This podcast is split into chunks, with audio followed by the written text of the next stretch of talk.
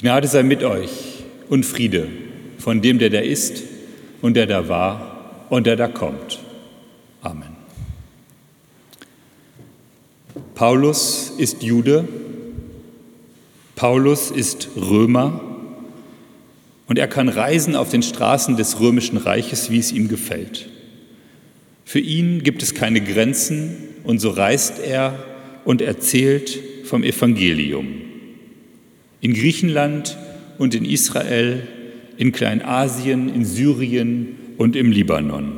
Alles ist römisch und so kann Paulus, der Römer, überall hin.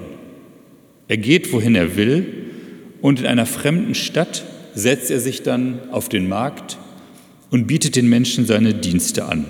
Er ist Zeltmacher vom Beruf. Und sobald er einen Auftrag bekommt, besorgt er sich dann die nötige Menge an Leder, denn daraus machte man damals die Zelte, und baut für seinen Auftraggeber ein individuelles Zelt nach dessen Wünschen. Und während er so sitzt auf dem Markt und dieses Zelt zusammennäht, spricht er mit den Leuten um sich herum und geht abends oder wenn ihm Zeit dazu bleibt, in die Synagoge und spricht dort auch mit Menschen, die sich für das Judentum beziehungsweise dann für das Christentum interessieren. Die Straßen waren von den Römern gebaut worden, um ihre Legionen schnell im Reich bewegen zu können. Sie beförderten auch den Handel im römischen Reich. Und Paulus ist schon in vielen Orten gewesen, aber noch nicht in Rom. Im Zentrum des römischen Reiches war er noch nicht und so schreibt er dann einen Brief an die Gemeinde in Rom, um seine Reise dorthin vorzubereiten. Und er deutet auch an, dass er dann weiter will nach Spanien, in den äußersten Westen des römischen Reiches. Und weil er noch nie in Rom war, muss er ja vorsichtig schreiben.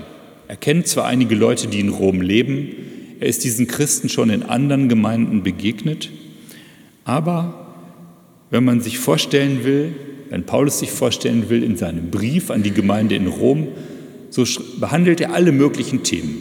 Und unter anderem behandelt er auch das Thema, was wir gerade schon da bei Jesus in dem Evangelium gehört haben nach Matthäus, nämlich wie sollen sich die Christen zum Staat verhalten. Und das möchte ich Ihnen jetzt mal vorlesen. Paulus schreibt an die Gemeinde in Rom im 13. Kapitel seines Briefes, den er dann vermutlich mit einem Schiff nach Rom geschickt hat. Jedermann sei untertan der Obrigkeit, die Gewalt über ihn hat. Denn es ist keine Obrigkeit außer von Gott. Wo aber Obrigkeit ist, ist sie von Gott angeordnet. Darum, wer sich der Obrigkeit widersetzt, der widerstrebt Gottes Anordnung. Die ihr aber widerstreben, werden ihr Urteil empfangen.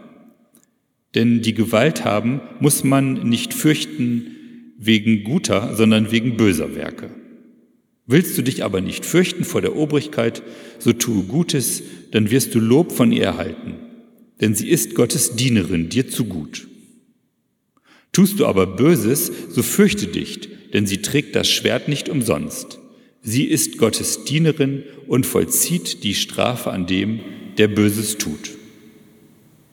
Darum ist es notwendig, sich unterzuordnen, nicht allein um der Strafe, sondern um des Gewissens willen.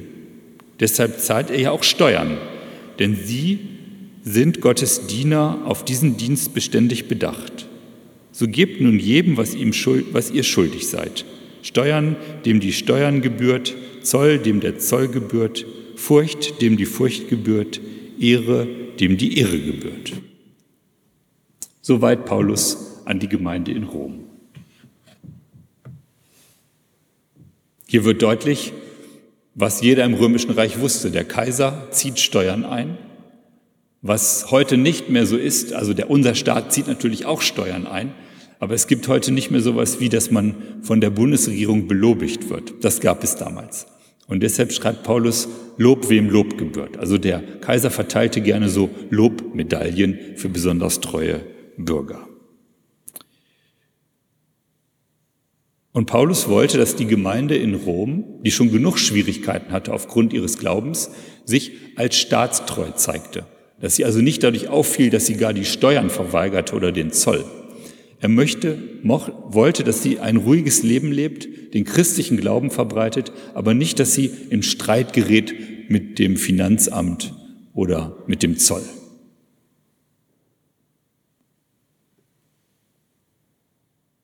Tausendneunhundert Jahre später, genauer gesagt 1939, ist Dietrich Bonhoeffer in New York und er überlegt, was er tun soll.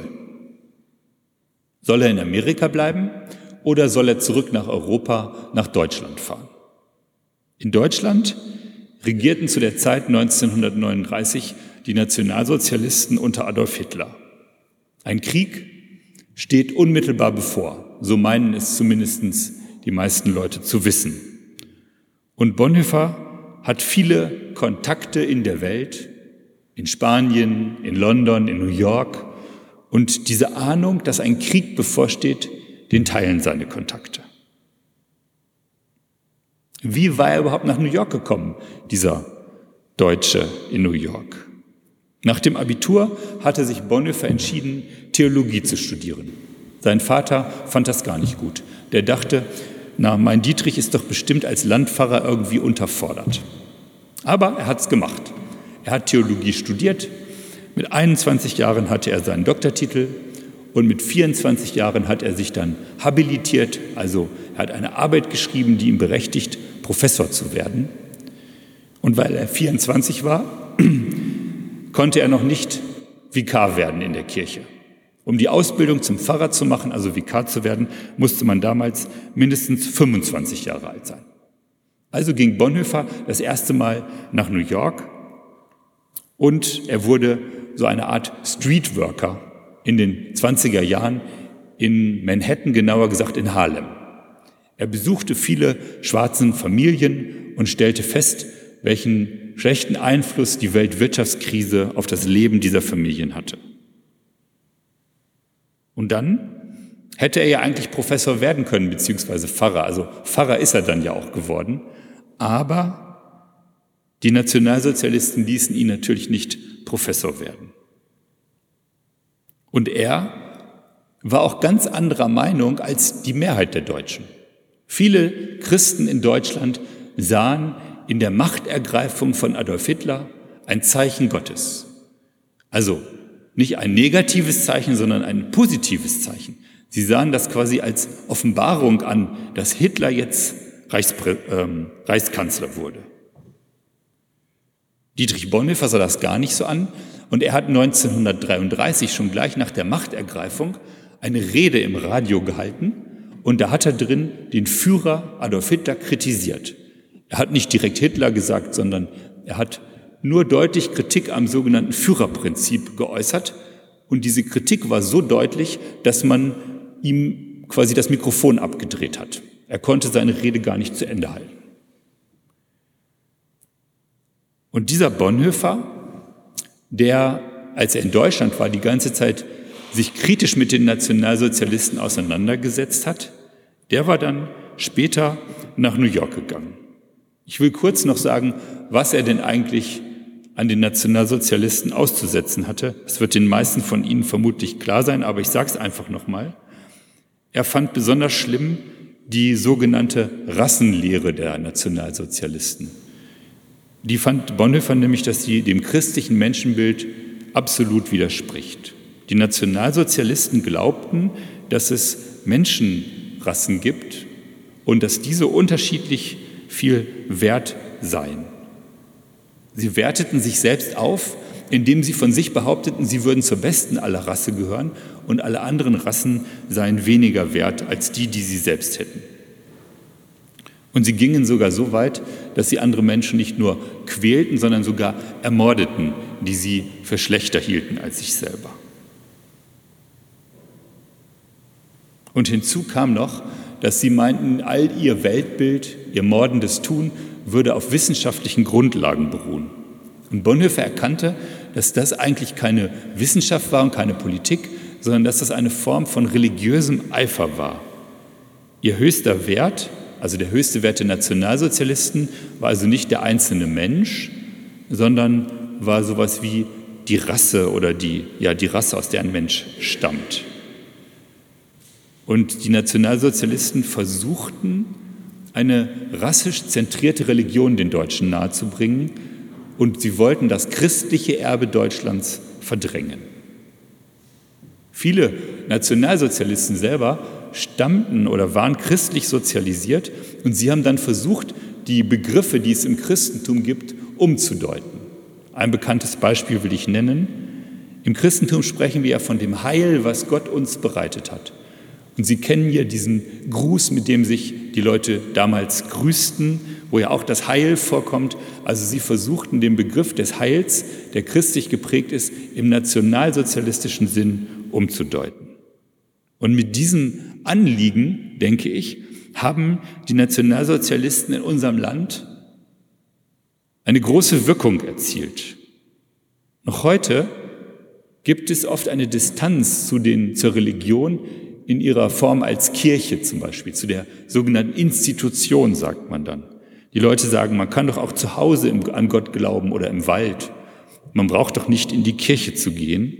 Und dieses, glaube ich, ist sozusagen ein Erbe dieser Kirchenpolitik, die nämlich wollte, dass es sowas wie ein religionsloses Christentum gibt, so eine Privatreligion. Also, nochmal zurück zu Dietrich Bonhoeffer. Der saß 1939 in New York und überlegte, was er tun sollte. Er war davon überzeugt, dass alle Menschen gleich von Gott geschaffen waren, gerade weil sie verschieden waren. Und er sah deutlich, dass das Christentum im Judentum seine Wurzeln hatte. Und er hielt die Nazis für ganz gefährlich und für falsch und auch für Verbrecher. Nun überlegte er, was soll ich tun? Und es gibt ja verschiedene Möglichkeiten, was er machen konnte. Er konnte zum Beispiel sagen, ich bringe mich selbst nicht in Gefahr. Hier in New York bin ich sicher, ich kann hier an der Hochschule arbeiten, ich bin ja schließlich als Professor ausgebildet, irgendeine Stelle werde ich schon finden. Und dann könnte ich Zeitungsartikel schreiben als Deutscher, der zum Beispiel Adolf Hitler kritisiert oder den deutschen Staat, wie der mit den Juden umgeht.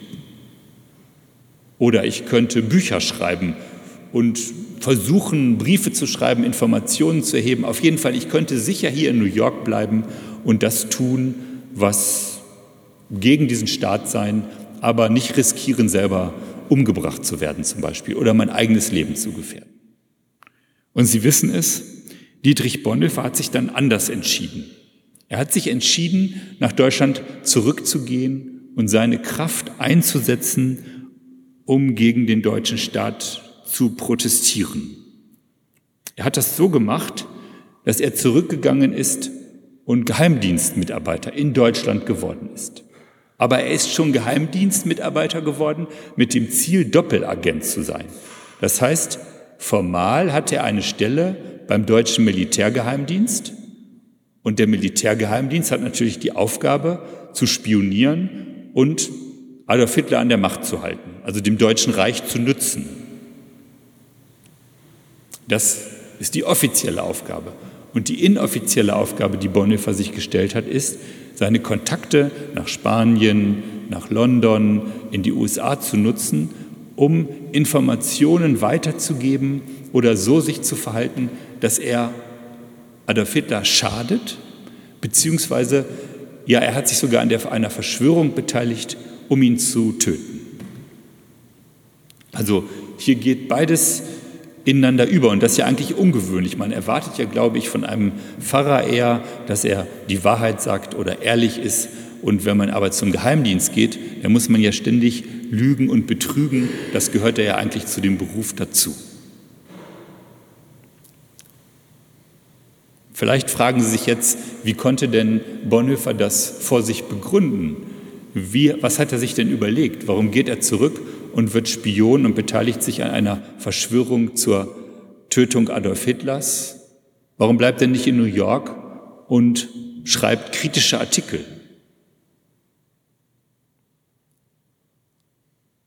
Bonhoeffer ging davon aus, dass man in Jesus Christus ganz ernst nehmen muss, dass dort Mensch und Gott zusammenkommen. Dass wir sozusagen in Jesus der Christuswirklichkeit begegnen. Und für ihn war Jesus der Maßstab und das Ziel allen Handelns. Und so meinte er, dass sich also Gott allein in Jesus Christus gezeigt hat und natürlich nicht in Adolf Hitler. Und er sah die Aufgabe der Christen darin, dass diese Christuswirklichkeit in der Gesellschaft Gestalt gewinnt. Für Bonhoeffer hieß das konkret, dass er sich für die Schwächsten in der Gesellschaft eingesetzt hat und einsetzen wollte. Und das waren für ihn zum Beispiel die diskriminierten Jüdinnen und Juden und die politisch Verfolgten. Und ein zweiter Grundsatz für ihn war, dass man als Christ immer unterscheiden muss zwischen dem Letzten und dem Vorletzten.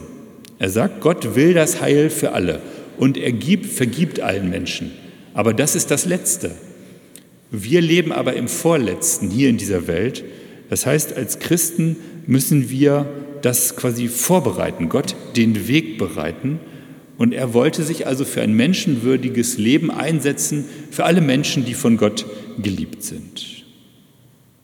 Es geht also um konkrete Hilfe für alle Menschen und nicht nur für die, die die Nazis für rassistisch besonders wertvoll hielten.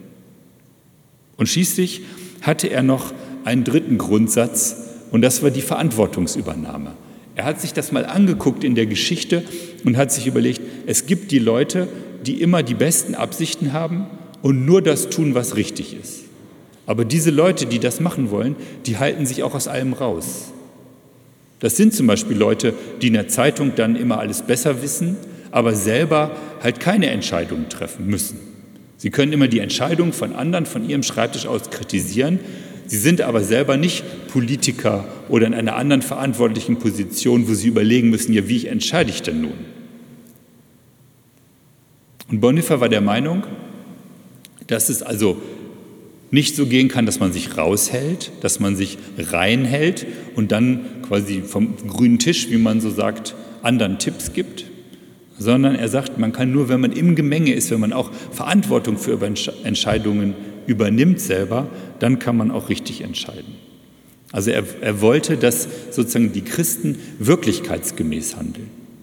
Also man kann ja zum Beispiel ähm, also es gibt ja heute, gibt es ja auch noch diesen Streit. Wir leben in einer Wirklichkeit, die halt kompliziert ist und da gibt es meistens nicht einfache Lösungen. Und wenn wir in die Zeitung gucken, erleben wir das ja ständig, dass die Leute darüber streiten. Der eine sagt, die Maßnahmen sollten wir ergreifen und der nächste sagt, aber das hat doch die und die Folgen für die Arbeitsplätze oder was weiß ich. Also es ist halt nicht so einfach. Und Bonhoeffer ist halt der Meinung, wenn man verantwortlich handelt, man nur, wenn man sich wirklich mit den mit allem auskennt und dann weiß, welche Folgen das eigene Handeln hat. Und Verantwortung übernehmen heißt, man wird an den Folgen der eigenen Handlung gemessen und nicht an der guten Absicht, die man vielleicht verfolgt hat.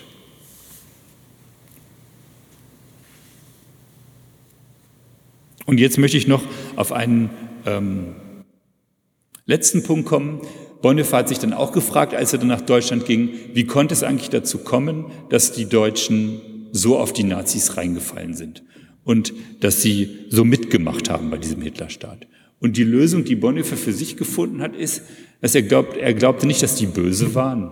Er, er glaubt auch nicht, dass das eine Frage von, von Bosartigkeit ist, was die Menschen einander angetan haben, sondern für Bonhoeffer war das eine Form von spezifischer Dummheit. Bonhoeffer glaubte, dass der dumme Mensch sich nicht im Klaren ist über die Folgen seines Handelns. Dass die Dummheit sich gerade darin zeigt, etwas mitzumachen, was man nicht überblicken kann. Oder dass man sich nicht genügend informiert oder eine Sache zu Ende denkt. Und Bonhoeffer war der Meinung, dass Dummheit viel schlimmer ist als Boshaftigkeit.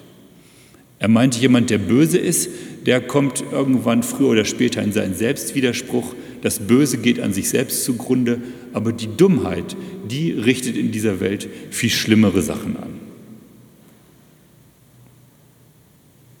Und ein letztes Thema möchte ich noch sagen, um zu erklären, warum Bonhoeffer zurückging nach Deutschland. Er war der Meinung, dass man als Christ so oder so schuldig wird. Ich will das an seinem Beispiel mal deutlich machen. Wenn er in New York geblieben wäre, dann hätte er sagen können, ich habe den Einfluss, den ich habe, nicht eingesetzt, um etwas Besseres zu bewirken. Ich bleibe also, ich werde also schuldig, indem ich mich raushalte.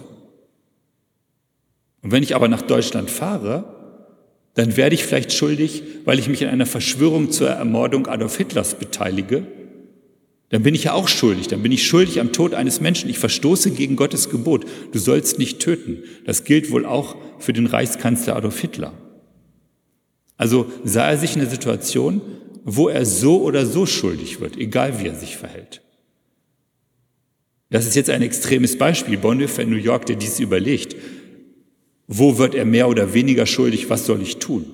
Und Bonhoeffer war der Meinung, dass wir aber alle oft in diesem Zwiespalt stehen, dass wir gar nicht so handeln können, dass wir unschuldig bleiben, sondern dass wir immer wieder überlegen müssen, was ist die richtige Entscheidung?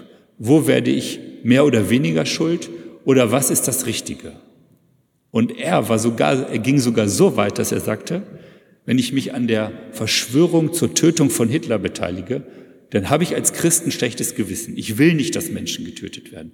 Aber manchmal ist es sogar richtig, so zu handeln, dass ich dabei ein schlechtes Gewissen habe. Also er hat für sich festgestellt, dass auch das Gewissen als Maßstab für das gute Handeln in Extremsituationen nicht funktioniert.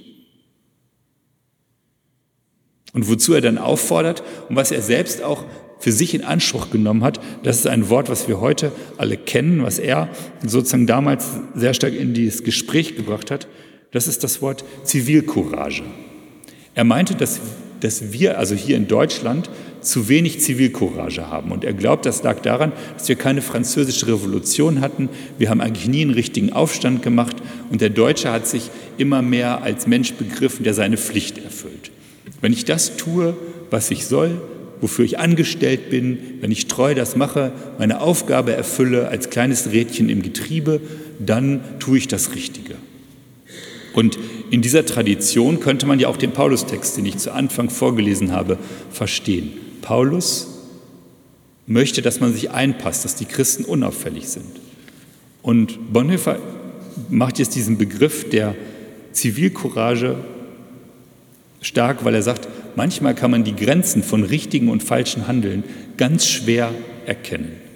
Und dann muss man in der Freiheit vor Gott sich entscheiden, das Richtige zu tun. Und manchmal gehört es auch dazu, dass man Gesetze bricht. Nun ging es ja bei Bonhoeffer um Leben und Tod und das ist sehr groß. Ich will aber mal ein heutiges Beispiel nehmen, ähm, was ja in der vor einigen Jahren mal in den Medien sehr stark diskutiert wurde. Ähm, es gab einen Aufmarsch von Neonazis und der damalige Bundestagspräsident Wolfgang Thierse hat sich dann auf eine Kreuzung gesetzt, hat eine Sitzblockade gemacht. Und es gibt ja in Deutschland das Recht auf Demonstration. Die Demonstration war angemeldet, also legal. Sie wurde von der Polizei geschützt. Und trotzdem hat er sich dorthin gesetzt und dagegen protestiert. Und dann wurde er kritisiert, weil es wurde gesagt, ein Bundestagspräsident, der ja quasi die, Gesetze mitmacht sozusagen im Bundestag, der kann doch nicht selbst gegen die Gesetze verstoßen. Und in diesem Fall hat dann Wolfgang Thierse auch für sich diese Zivilcourage in Anspruch genommen. Er hat gesagt, das, was diese Nationalsozialisten wollen, diese Neonazis, das ist so schlimm und so falsch, dass man denen mit friedlichen Mitteln, aber auch mit Mitteln, in diesem Fall quasi mit illegalen Mitteln entgegentreten muss. Und so hat er sich dann halt auf die Kreuzung gesetzt und sich am Ende dann auch von der Polizei wegtragen lassen. Und dieses Abwägen der möglichen Folgen, was ist das Richtige, wenn man nur die Wahl hat zwischen wie sagt man so, Pest und Cholera.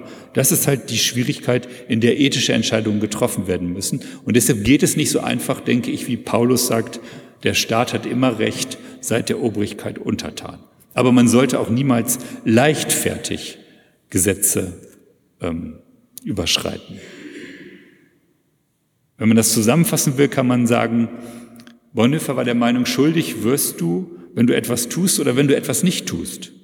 Also verantwortlich handelst du nur, wenn du weißt, egal wie du dich entscheidest, du wirst schuldig und du trotzdem dich dann dafür entscheidest, was in dieser Situation das Richtige ist. Und das kann ich Ihnen nicht hier oben von der Kanzel sagen, in welchen Situationen Sie sind und was dann für Sie das Richtige ist.